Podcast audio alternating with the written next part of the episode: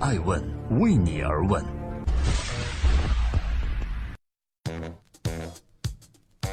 大家好，这里是爱问每日人物，我是爱问首席内容官高原。今天是二零一七年十二月二十六日，星期二。我们今天关注什么呢？又到了一年的年末，正是盘点年度人物的最佳时候。今年的商业圈可谓是状况百出，但其中最为戏剧曲折的，当属乐视的贾跃亭了。所以，我们今天就关注贾跃亭的二零一七，是因梦想而暂时折翼。还是为圈钱而遗臭万年。昨晚十点，北京证监局向贾跃亭下发了回国履责的通告，责令贾跃亭于二零一七年十二月三十一日前回国，切实履行公司实际控制人应尽的义务，配合解决公司问题。可尴尬的是，前不久贾跃亭刚被列为老赖名单，限制贾跃亭买机票，那他怎么在年底前回国呢？网友们纷纷出招。有的说，虽然限制他买国内航班，但是他可以买美联航的呀，我愿意为他报销机票。自从年初乐视危机不断升级以来，网络上对贾跃亭的叫骂声不断，有的称他为互联网第一骗，有的说他是庞氏骗局，这些帽子纷纷扣在了贾跃亭的身上。回顾贾跃亭这一年，一月四日的时候，贾跃亭还参加了拉斯维加斯的 CES 展，当时他是踌躇满志。发布了当时的 FF 九幺幺。一月十五日，孙宏斌一百五十亿人民币入股乐视。五月二十一日，贾跃亭申请辞去乐视网总经理职务，专任董事长一职。七月三日，贾跃亭夫妇十二亿资本被冻结。七月六日，贾跃亭辞去乐视网董事长，前往美国，并出任乐视汽车生态全球董事长。七月二十七日，贾跃亭直接所持乐视股份被全部冻结。九月一日，融创中国的孙宏斌在香港举行二零一七年中期业绩发布会上哭了。十二月十一日，因拖欠四点七亿，贾跃亭被纳入老赖名单。十二月十三日，贾跃亭宣布 FF 完成十亿美元 A 轮融资，并出任 FF CEO。翻看贾跃亭的这一年，有人唱衰他，也有赞颂他是变革家的呼声。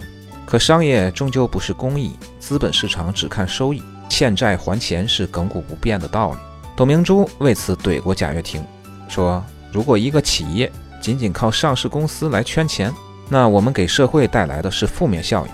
比如最近大家都知道的贾跃亭，根本就只是一个概念。”刘强东曾在社交网站上发声，现在谈论乐视或者贾跃亭的成败还为时尚早。贾跃亭至少有几点可以肯定：他有情怀，有梦想。敢冒险，工作努力，作为一个创业者，这些都值得赞扬。大家好，欢迎收听《爱问每日人物》，我是高原。借乐视上市套现百亿人民币，为何从一手创办的乐视抽身？二零一七年的夏天，对于贾跃亭来说，可以让他窒息：欠债、欠薪、欠物业费、资产冻结等。贾跃亭自创业起。就基于视频产业、内容产业和智能终端，打造平台加内容加终端加应用的乐视生态。二零一五年，风风火火的乐视在创业板被评为妖股。在经过二零一六年的跌宕起伏后，贾跃亭的乐视最终在二零一七年惨淡地遭遇滑铁卢。孙宏斌一百五十亿入股乐视，虽然解决了乐视的部分债务危机，可是没想到乐视的水太深。孙宏斌在融创中国2017年中期业绩发布会上哽咽着说：“老贾是一个很厚道的人，但是老贾确实做失败了，这一点得承认。他卖股票卖了一百亿，买套房子也是应该的。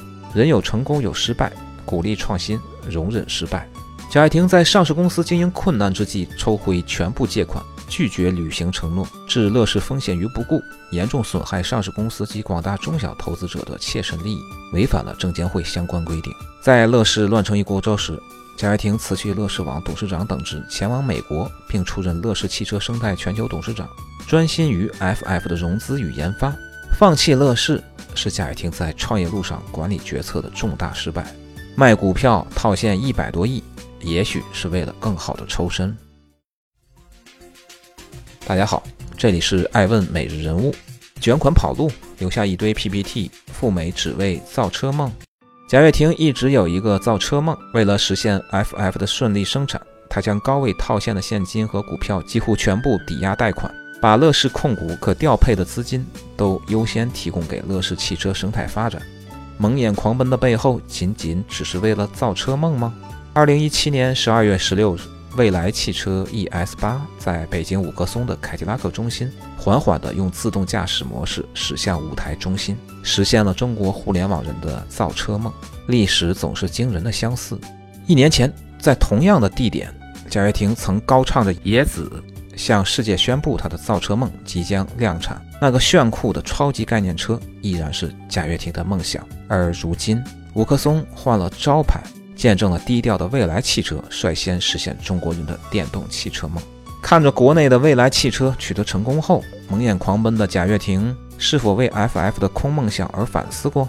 乐视在遇到各种困难后，贾跃亭姐弟俩从乐视网的救命资金中率先偿还他们俩约三十亿元。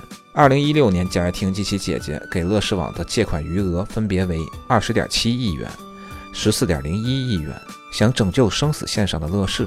可一年不到，乐视网账户上贾跃亭的借款仅剩二百六十万元，向贾跃芳的借款仅剩四点三三亿元。七月六日，贾跃亭辞去乐视网董事长，前往美国。贾跃亭不是第一次出走，在二零一四年的时候，他就曾经避祸国外，后来神奇回归。那一年，乐视的形势就如同坐过山车，唱出了一幕生态化反的大戏。也有财经媒体人称，贾跃亭发现了自己的资产并没有转移出来，于是，在国家尚未发现的时候跑了回来。一方面可以安一些人的心，另一方面可以抓紧将自己的资产转移出来。也许高调宣布要造汽车，就是为了把手上大笔的资金转移到美国的信托吗？不然，在国内不也可以像未来汽车一样？实现成功吗？央视财经频道曾公开质疑，贾跃亭一边堆概念一边套现，是创业失败还是涉嫌欺诈？大家好，这里是爱问每日人物，欢迎回来。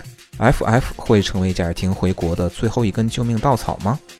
贾跃亭把未来压注到 FF 上，FF 也在近一年来接连遭遇了财务危机、员工离职等风波，CFO 和 CTO 纷纷离职创业。不管是国内的乐视汽车，还是美国的 FF，都在急等资金续命。十二月五日，腾讯的棱镜独家报道了 FF 接近完成了 A 轮融资的消息。蒙牛集团创始人牛根生或为两方的牵线人。贾跃亭的 FF 获得了来自泰国国家石油的十亿美元融资。车和家创始人李想说：“FF 是全球为数不多具备智能汽车完整的。”基础研发能力的企业，具备这个能力的企业，全球不超过五家。FF 九幺也曾被美国媒体称为特斯拉杀手。如此高科技的 FF，会从贾跃亭的 PPT 上实现他心中的量产梦想吗？即将到来的2018拉斯维加斯 CES 电子消费展，贾跃亭又会上演哪些好戏呢？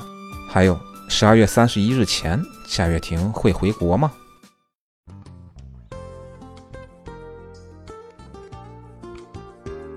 欢迎回来，这里是爱问每日人物。